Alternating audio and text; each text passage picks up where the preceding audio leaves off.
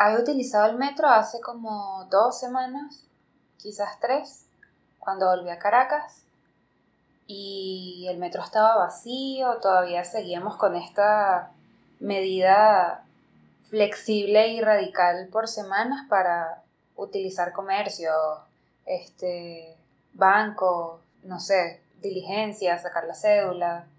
Como que aquí estaba funcionando el sistema 7x7. Hay una semana en donde era radical y todo estaba cerrado y nadie podía salir.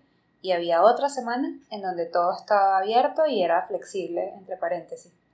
Sin embargo, el centro de Caracas siempre estuvo flexible. Varias veces fui y siempre estaba lleno de gente como que el virus no existía. Igual también era medio raro esta medida de 7x7 porque utilizar el metro una semana y luego no porque tienes que tener el salvoconducto y no puedes utilizar los espacios públicos y no sé qué, y luego la siguiente semana sí es como una forma bastante extraña de tomar medidas para que el virus no se propague porque en la semana que es radical el virus no se va a esconder de repente. Pero bueno, aquí uno sigue las normas que ponen. Entonces, ahora a partir del primero de diciembre se hizo un decreto de que todo diciembre, las cuatro semanas, iba a ser sin cuarentena. Entonces, bueno, se podrán imaginar, la calle ha estado una locura, otra vez un montón de carros, centros comerciales, licorerías, eh, tiendas, mercados, eh, regalos, Navidad, bueno, desastre por todos lados. En estos días tuve que ir al centro a comprar unas unas cosas en una mercería y era una locura. Y todo ha subido también una locura. Quién sabe cuando yo vuelva a escuchar esto en cuánto estará la harina pan. Pero hoy el precio de la harina pan es un dólar. Un dólar hoy equivale a un millón cien de bolívares. Quién sabe. Vamos a escuchar esto en un tiempo y ver en cuánto está el dólar. Pero bueno, más allá de eso, el metro hoy fue una experiencia. Fui a la universidad a encontrarme con el tutor de la tesis con el, y utilicé el metro para ir de la casa a la universidad y luego de regreso. Yo siempre que salgo de la casa utilizo audífonos, me pongo música, voy caminando el metro. Yo tengo como la, la distancia cronometrada en canciones. De la casa al metro son tres canciones. No sé, de tres, cuatro minutos. Y luego, del metro a la universidad son como mm, ocho canciones quizás. Esa es como la medida que tengo. Hoy, que el metro estaba particularmente lento, había un fuerte retraso. Escuché un podcast de 40 minutos y como tres o cuatro canciones. No sé cuánto tiempo estuve tenía en cada estación. El metro estaba caótico, estaba full de gente.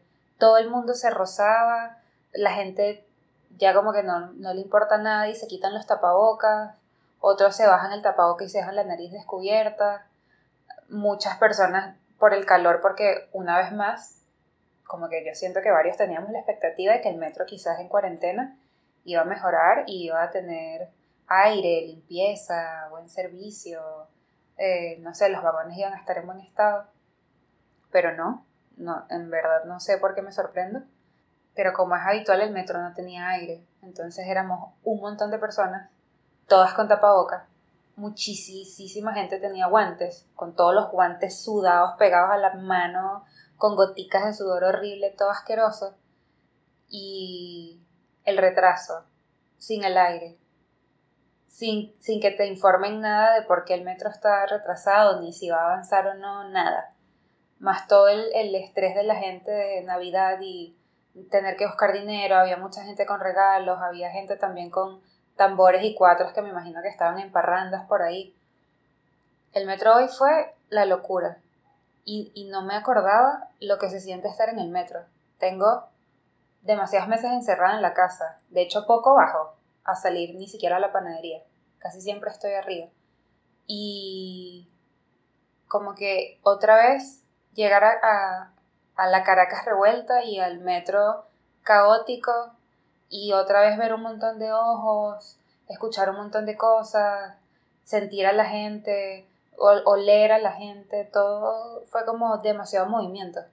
Llegué a la casa agotada, pero antes de eso fui a la universidad, estuve con el tutor, hablamos, ta, ta, ta.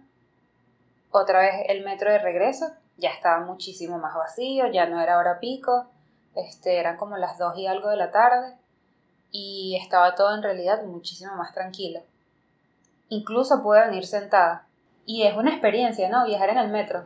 Toda, casi toda la cuarentena he salido en bicicleta y quizás algunas veces en carro al mercado, o bueno, casi siempre. Pero volver a utilizar este sitio de encuentro es súper como extraño y desconocido.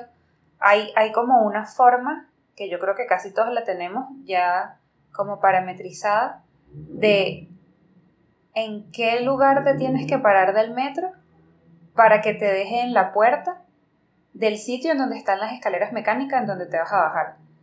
Y hasta eso se me olvidó. Yo siempre entraba por el mismo lugar, me paraba en el mismo espacio liso en el piso del metro, porque hay como espacios lisos, que es donde abre la puerta, y espacios como sucios, grises, que es donde la puerta no abre, y obviamente pues el, el paso de los zapatos no hace que esté pulido de alguna forma. Y no me acordaba en dónde tenía que pararme, no entendía por dónde tenía que bajar, una de las puertas estaba abierta y otra no, entonces se me olvidó todo. Una vez que llegué a la universidad, la escalera no funcionaba, entonces teníamos que pasar por la otra, no estaba nada clara del como del sitio en donde estaba, estaba como toda perdida y luego de regreso fue igual. Me paré, ahí sí, o, o sea, como que más familiarizada, me paré en donde siempre me paro de regreso a la casa pero cuando me senté no sabía de qué lado me tenía que sentar para que la puerta de la estación en donde yo me bajo me quedara al lado. No sabía si era por la puerta en donde había entrado o era la de enfrente. Y como que todas esas pequeñas cosas, yo decía, Dios mío, qué loco. O sea, todo se olvida y uno no se da cuenta, pero realmente todo se olvida. Inclusive esto, que es una rutina que yo tengo hace cinco años en mi vida, en unos ocho o nueve meses, dejó de existir. Se borró de mi cabeza esa información y yo decía, qué raro como volver a adaptarte a las cosas, volver a como una normalidad entre comillas, este, como que hay unos lenguajes como internos, siento, en relación a la ciudad, que uno se forma para que también pues el tránsito sea como más sencillo, ¿no? Como esto que digo de ya sé dónde me tengo que bajar para quedar en la escalera mecánica, en la que funciona, o en qué sitio me queda más cerca la salida en donde cuando la gente va a hacer transferencia no salga ese poco gente y me atropellen, o este tipo de cosas, o qué, qué torniquetes funcionan y cuáles no.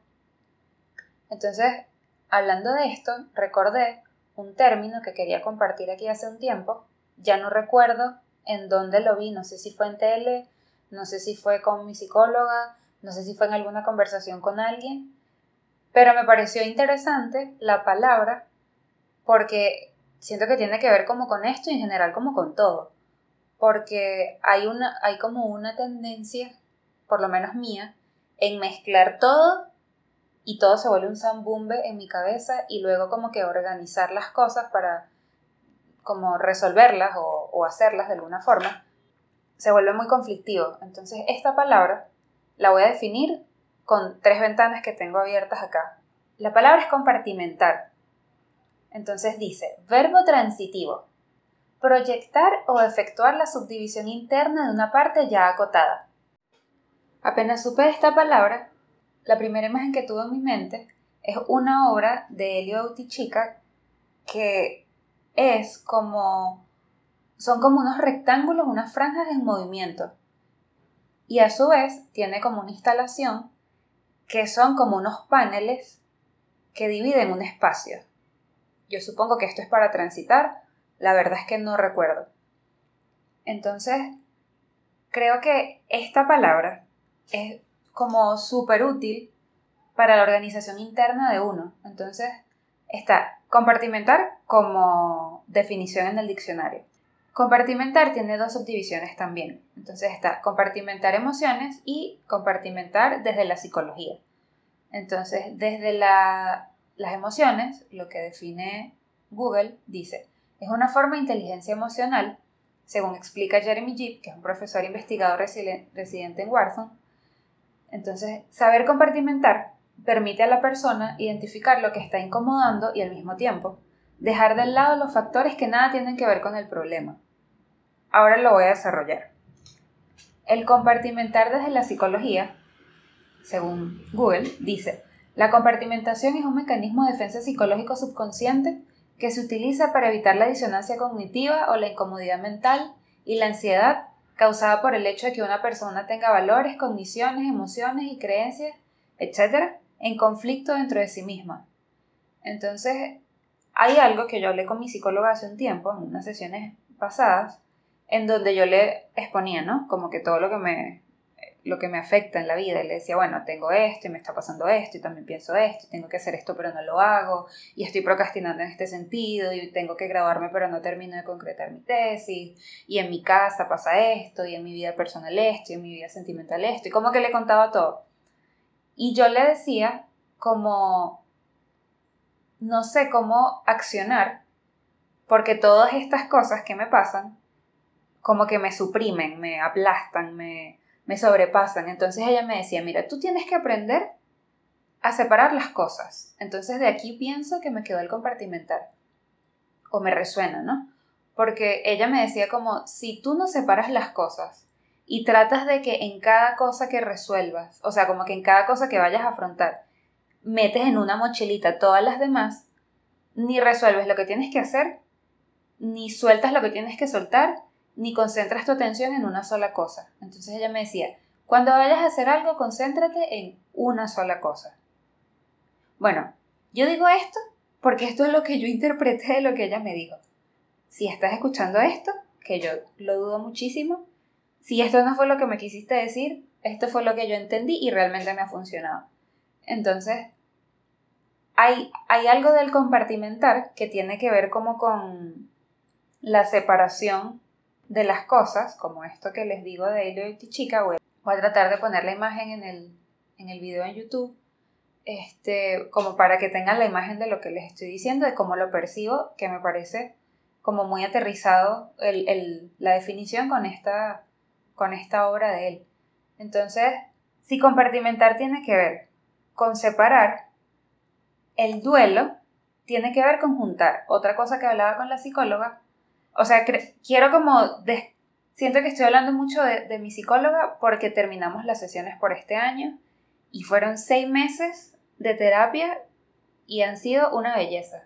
Creo que ya en unos capítulos pasados hablaba de la terapia y de que no le estoy recomendando a nadie que vaya, pero a su vez sí lo hago porque realmente es una, es una cosa maravillosa que todos deberíamos permitirnos en algún momento porque hasta que no lo haces no te das cuenta de los resultados que te trae súper beneficiosos en la vida. Entonces, bueno, a su vez, hablando con ella, ella me decía como que un duelo revive todos los duelos anteriores. Desarrollo.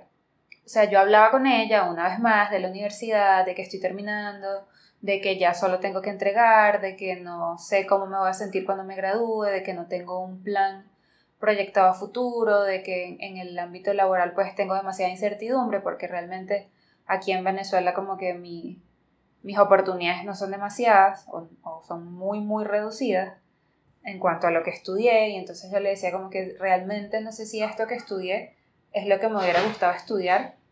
Yo tuve una crisis hace como dos años de que estaba obstinada a la universidad, de que no quería saber nada, de que esto no era para mí, de que yo debía estudiar electricidad o otra cosa, o algún oficio y no perder tanto tiempo, pero bueno, eso es otro tema.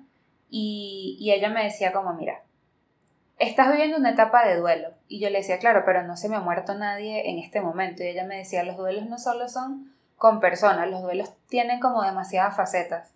Y uno de los duelos que atravesamos todos cuando estamos en la escuela o en el bachillerato o ahora en la universidad, es que cuando el proceso se va cerrando, como que de alguna forma va muriendo, hay, un, hay una sensación de duelo de pérdida.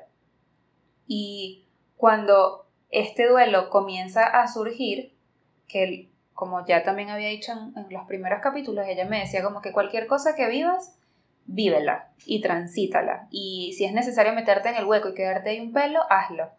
No trates de evitar ninguna situación, no trates de evitar ninguna emoción. Si quieres llorar, llora. Si quieres gritar, grita. Si quieres lo que sea, hazlo. Porque eso es parte. Entonces ella me decía que cuando el duelo sucede, como es una sensación que está como ahí, en todos, porque todos hemos tenido duelos, eso revive todos los duelos anteriores. Entonces ella me decía, cuando vivas el duelo de la universidad, seguramente vas a recordar el duelo de cuando saliste del bachillerato, el duelo de cuando te dejó alguna pareja, el duelo de cuando perdiste un ser querido, el duelo del divorcio de tus papás, el duelo de mudarte de alguna casa, el duelo de perder algún juguete, el duelo de perder alguna posesión, el duelo de perder algún trabajo, el duelo, ella me decía, un duelo revive todos los duelos y por eso son tan fuertes. Entonces, siento que son como dos términos, o sea, como que dos cosas como en polos opuestos, ¿no? Como que el duelo revive todo y compartimentar más bien te ayuda como a organizar todo y que no revivas todo junto y te sumas en un hueco, sino que te ayudes como de alguna forma a avanzar amablemente, o por lo menos así lo percibo en este momento. Entonces, terminando el año y luego de haber comenzado este proyecto chiquitito que estoy haciendo y de estar terminando la universidad y de haber pasado, bueno, por una pandemia y por estar encerrada en la casa mucho tiempo y por todas las situaciones que se le añade a esto por Venezuela y todo lo demás, creo que es importante como darse cuenta uno de que aunque estés inclusive viviendo el duelo, como me está pasando por ejemplo a mí en este momento, este, es necesario ayudarse a avanzar de alguna forma. Hoy hablaba con mi mejor amigo y estábamos hablando de un, de un caso específico en cuanto a lo laboral, al, como a la, a la, formación de proyectos y concretarlos, pero cómo haces cuando tienes miedo de exponerte o cómo haces cuando no tienes como la suficiente confianza en ti mismo para lanzar algo que aunque te alaben, tú no sientes la seguridad para hacerlo. Y eso es complejo, porque todo el mundo te puede decir que haces las mejores empanadas de la tierra, pero si a ti no te gustan tus propias empanadas, para ti eso no es real. Entonces, como que hablando de, esto, de, junto con la carrera, junto con eh, la profesión, junto con las emociones, junto con la vida de pareja, junto con la familia y con Navidad y todo esto, este, yo le decía como que hay, hay procesos que son muy fuertes y que uno no sabe cómo avanzar y, y es importante como el empujoncito de desde el duelo de compartimentar. No, no, no entiendo si se entiende mucho la idea. O sea, no sé si me estoy explicando bien. En esta última sesión que tuve con mi psicóloga, yo le decía mis padecimientos y mis dolores y lloraba y era todo muy intenso. Y ella me trató súper fuerte, súper fuerte, siento que fue muy poco empática como con toda la cantidad de dolor que yo sentía en la sesión. Pero hoy, días después, y después de hablar con mi amigo, me doy cuenta de que a veces como que los empujoncitos duros son necesarios. Porque quedarse en una posición solo de dolor o solo de estar mal, me siento súper extraña diciendo esto porque estoy en ese momento, este, no es tan útil porque aunque es necesario vivirlo y es importante como para luego dejarlo atrás, es, es, un, es un proceso en donde te puedes quedar pegadísimo y te puedes acostar a dormir ahí y no pararte más nunca. Y eso es muy complicado. En estos días venía un amigo a la casa y estaba echándonos un cuento, ¿no?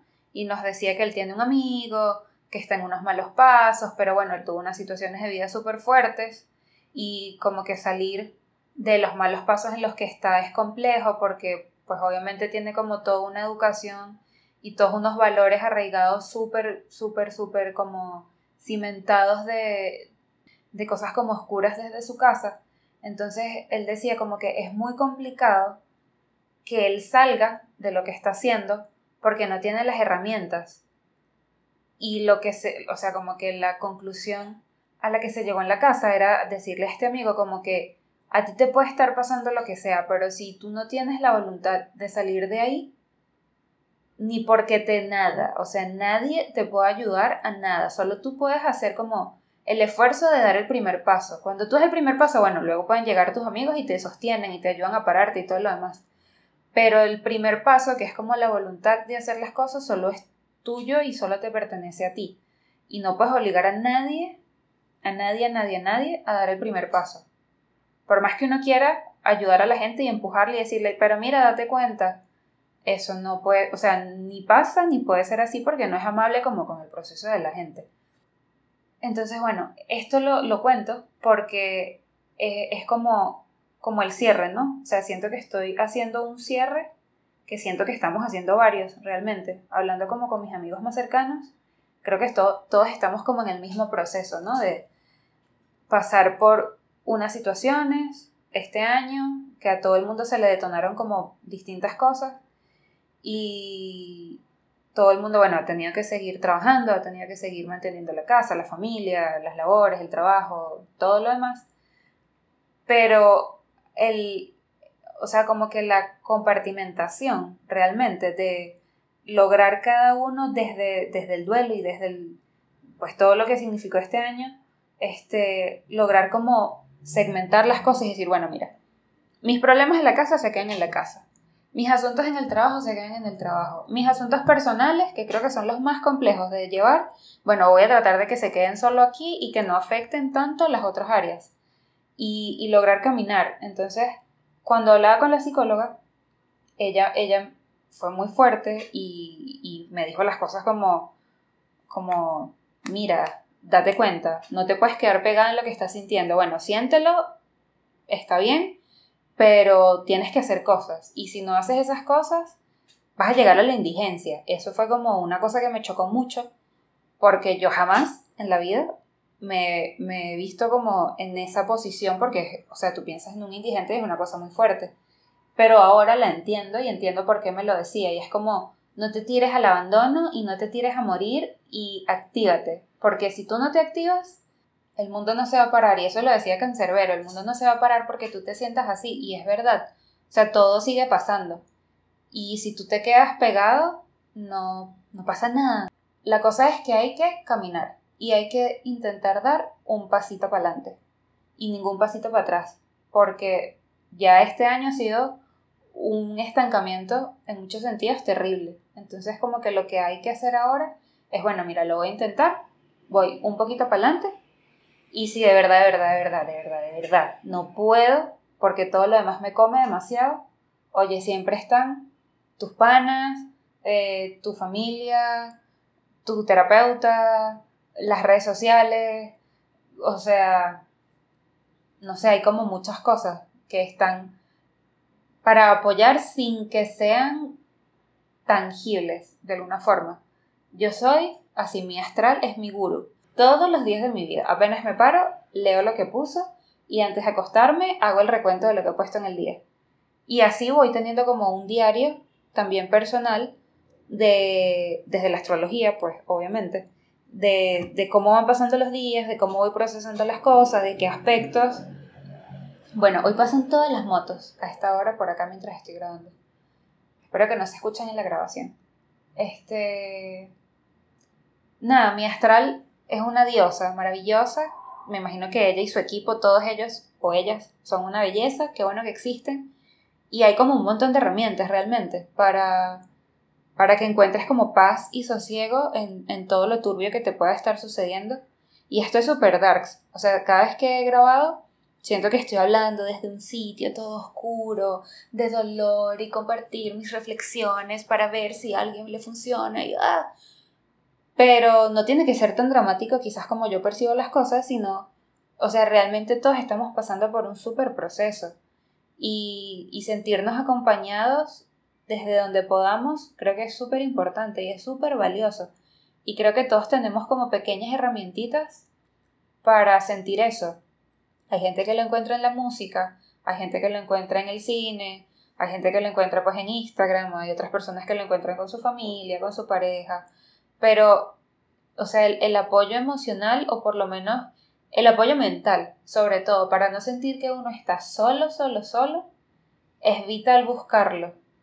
Porque realmente no estamos solos, solo, solos. O sea, no estamos en el medio de la nada o no estamos en ningún planeta desierto, sino que aunque yo esté aquí en la casa y no haya nadie más que mi mascota que no habla, yo sé que mi vecina abajo está y la percibo porque huelo su humo del cigarro súper desagradable o puedo asomarme al balcón y puedo ver millones de lucecitas prendidas en Caracas y de alguna forma eso me hace salir un poco de mí y darme cuenta de, bueno, mira, en cada casita que tú ves y en cada lucecita que está prendida, hay un montón de historias chiquititas que están ocurriendo. Bueno, o grandísimas que están ocurriendo. Entonces, no estamos solos, realmente. Estamos súper acompañados y súper amuñuñados, más si vivimos en edificios. Y yo realmente no sé si esta información le pueda servir a alguien. Una de las cosas que hablaba con el tutor hoy era como me parece súper pretencioso hacer una tesis pensando que uno está haciendo una aportación al arte y que desde mi visión del mundo el arte se nutre. Me parece que es súper egocéntrico. Y él me decía que no, que no es así, que cada experiencia suma, que no tiene que ser para un desarrollo filosófico, ni teórico, ni nada, pero cada cosita suma y siento que desde donde yo puedo, que quizás es esto, que puede ser nada, es como eso, no estamos solos y si esto le puede funcionar a alguien que también le esté pasando algo, creo que lo que te podría decir a ti que me estás escuchando y si esto te funciona, es que aunque estés en un proceso de duelo, compartimentar tus sentimientos, tus ambiciones, eh, tus metas y tu vida privada y tu todo, te puede ayudar de alguna forma a quizás tratar de salir de ahí y a poner como el peso necesario en cada una de estas eh, cajitas, como le voy a decir, a la, a la, como a la obra de Helio, este, como para avanzar. Y es como medio raro pensar que vamos, es hacia adelante y hacia el futuro, avanzando. Pero bueno, creo que es como algo que entendemos todos de, de estar bien, ¿no? Entonces siento que, bueno, compartimentar y también vivir las cosas está bien para avanzar. Y creo que por ahora esto es todo lo que tengo que decir. Realmente quería hace días sentarme a grabar. Me han pasado un montón de cosas, pero es complejo, ¿no? Creo que lo hablaba justamente en el capítulo anterior, como que es muy complejo darte cuenta reflexivamente de las cosas que te están pasando y compartirlas mientras te están pasando. Creo que es muchísimo más sencillo luego ver en retrospectiva y darte cuenta de, ah, mira, esto pasó así, ah, ok, mira, esto no funcionó, ah, ok, yo tuve responsabilidad en esto, ah, ok, eh, sabes, como que darte cuenta es luego, después del tiempo. Y quizás todo esto que me ha estado pasando luego lo pueda como compartir de alguna forma, a ver si hago algún aporte en la vida de alguien con mi propia experiencia, ¿no? Entonces, a partir de este capítulo, tengo planificado grabar yo también tengo un podcast con invitados. Espero poder hacerlo con video, porque realmente me gustaría que vieran a las personas que tengo pensado invitar, porque todos mis amigos son bellos y son personas bellas y maravillosas en la vida. Y me encantaría que todo el mundo los viera porque valen demasiado la pena y la energía y el tiempo y el esfuerzo y la vida y todo. Entonces, bueno, me siento bien de haber hecho esto. Espero poder pronto tener pues las entrevistas, conversaciones, divagaciones con mis próximos invitados amigos maravillosos. Ya hice una grabación con un amigo de un capítulo en donde hablábamos del karma. Pero bueno, primeriza, no me di cuenta que no tenía memoria. La grabadora solo grabó 11 segundos de un capítulo de una hora casi de podcast. Y bueno, terrible. Solo tuve el video, no pude salvar nada, pues el teléfono no me dio y eso se perdió. Pero quizás en algún otro momento quizás yo retome el tema y pueda compartirlo también, porque creo que esto del, karma es, es una cosita importante. Pero quizás después de grabar este capítulo me di cuenta de que tengo que profundizar un poquito más en él para lograr explicar como la idea que tengo. Y esto es todo por hoy. Chai.